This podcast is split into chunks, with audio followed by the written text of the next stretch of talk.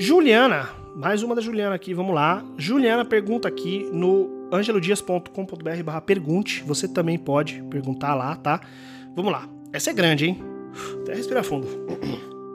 Ângelo, uma coisa que eu acho interessante é que às vezes a gente culpabiliza muito algo. Por exemplo, ansiedade. Eu não sabia que eu tinha até. Desculpa, mais uma vez aqui nesse parágrafo, vamos lá. Eu não sabia que eu tinha até ser diagnosticado, depois de alguns episódios do hospital, sem ter nenhuma razão plausível.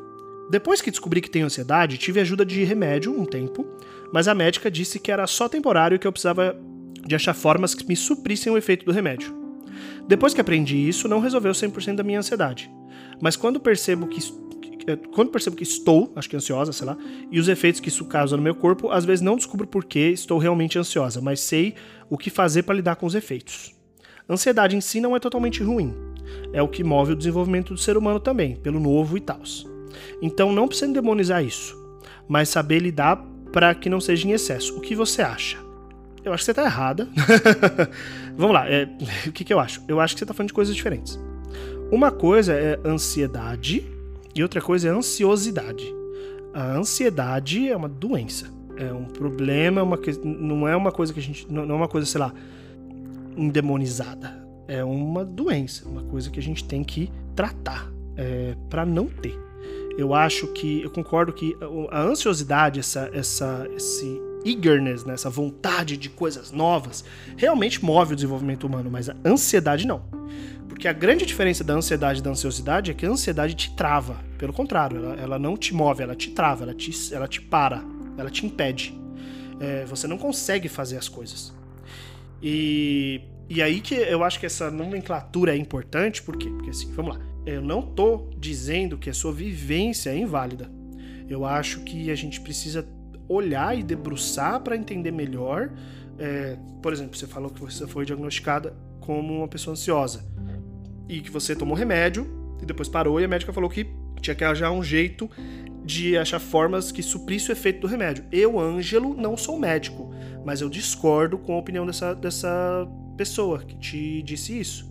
É, principalmente porque eu tive respostas diferentes dos meus das pessoas que me trataram na minha vida, psiquiatras que me trataram é, minha intenção, enquanto uma pessoa diagnosticada com transtorno de ansiedade, é, transtorno de ansiedade depressivo, alguma coisa assim, CID 105, não lembro agora, mas enfim, é, é que, acho que é isso, não lembro agora, é que eu vou tomar remédio, o meu método, o meu método, minha meta é que um dia eu pare de tomar remédio, mas eu não vou parar de tomar remédio porque, porque eu vou suprir, eu vou parar de tomar remédio porque eu tô, vou estar tá curado, é diferente.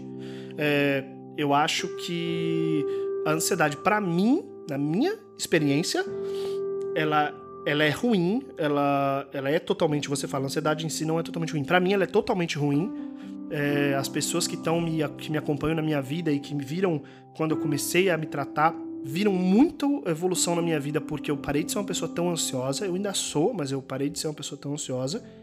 É, então, eu acho que é, é delicado. A gente tem que olhar diferente para essas nomenclaturas, para isso que a gente pra, que a gente está falando.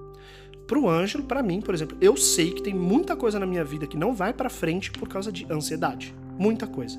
Relações humanas, relações românticas, muita coisa que não vai para frente porque eu sou uma pessoa ansiosa e porque eu tenho que tomar remédio para é, é, dar uma relaxada nisso. Do mesmo jeito que no meu passado, hoje em dia não mais, porque o meu remédio lida muito bem com depressão. É, eu sou uma pessoa depressiva, então eu sei que teve, teve momentos da minha vida que eu não consegui evoluir como pessoa, não consegui viver por causa da depressão. Então eu acho que eu não concordo com o que você, com o que você disse aqui. É, uma coisa que você falou, é, uma coisa que você falou que eu concordo de fato, não concordo, mas que eu, que eu me vejo essa parte que você falou assim, depois que aprendi isso aqui, ó, é, quando percebo que estou ansiosa e os efeitos que isso causa no meu corpo, às vezes não descubro por que estou realmente, mas sei o que fazer para lidar com os efeitos. Isso comigo rola direto. Quando eu percebo que eu tô começando a ter a, ficar ansioso demais, eu já vou atrás de métodos, de, de exercícios para mitigar uma crise, né? Mitigar uma crise de pânico, mitigar uma, mitigar uma crise de ansiedade. É, eu vou atrás desses, desses exercícios, eu faço eles para evitar, às vezes eu até me medico. O que eu fico feliz é que eu me mediquei uma vez só aqui na Alemanha contra a crise de ansiedade, fico feliz. Os exercícios eles funcionam. É, e, e, muitas vezes eu tento ir atrás da origem, né, do, do, do gatilho da, dessa palavra tão utilizada hoje em dia, para tentar entender de fato o que está acontecendo comigo, por que, que eu tive essa crise, ou esse início de crise, por que, que eu comecei a ficar ansioso. É, então, isso, na sua fala, é uma coisa que eu me identifico. Mas o resto, não. Eu acho que a gente está falando. Ou a gente está falando de coisas diferentes, ou a, a, nossa vivência com ansiedade é uma vivência muito diferente. O que tá tudo bem, né? Eu acho que importante para você, Ju, e para os ouvintes é que eu não tenho interesse nenhum aqui de ser melhor que ninguém, eu só acho que a gente tem que ter liberdade de ser diferente. Nesse caso aqui, tipo, eu posso discordar, então você pode fazer uma pergunta para mim lá no meu angelodias.com.br pergunte e eu vou falar, porra, acho que você, o que você tá falando é uma bosta. Não acho que o que a Ju tá falando é uma bosta. Acho que a diferença, a experiência é diferente só. Mas vai que você fala lá, ah, eu acho. É, puta, sei lá, mano, alguma coisa que eu acho que o seu. que você. Ah, eu acho Capital Inicial uma, uma banda ótima. Eu vou falar, você está falando merda. Eu vou falar isso. E a gente tem que entender que tá tudo bem, porque eu vou continuar te encontrando na rua e te dando um abraço se você falar e conversar e trocar ideia.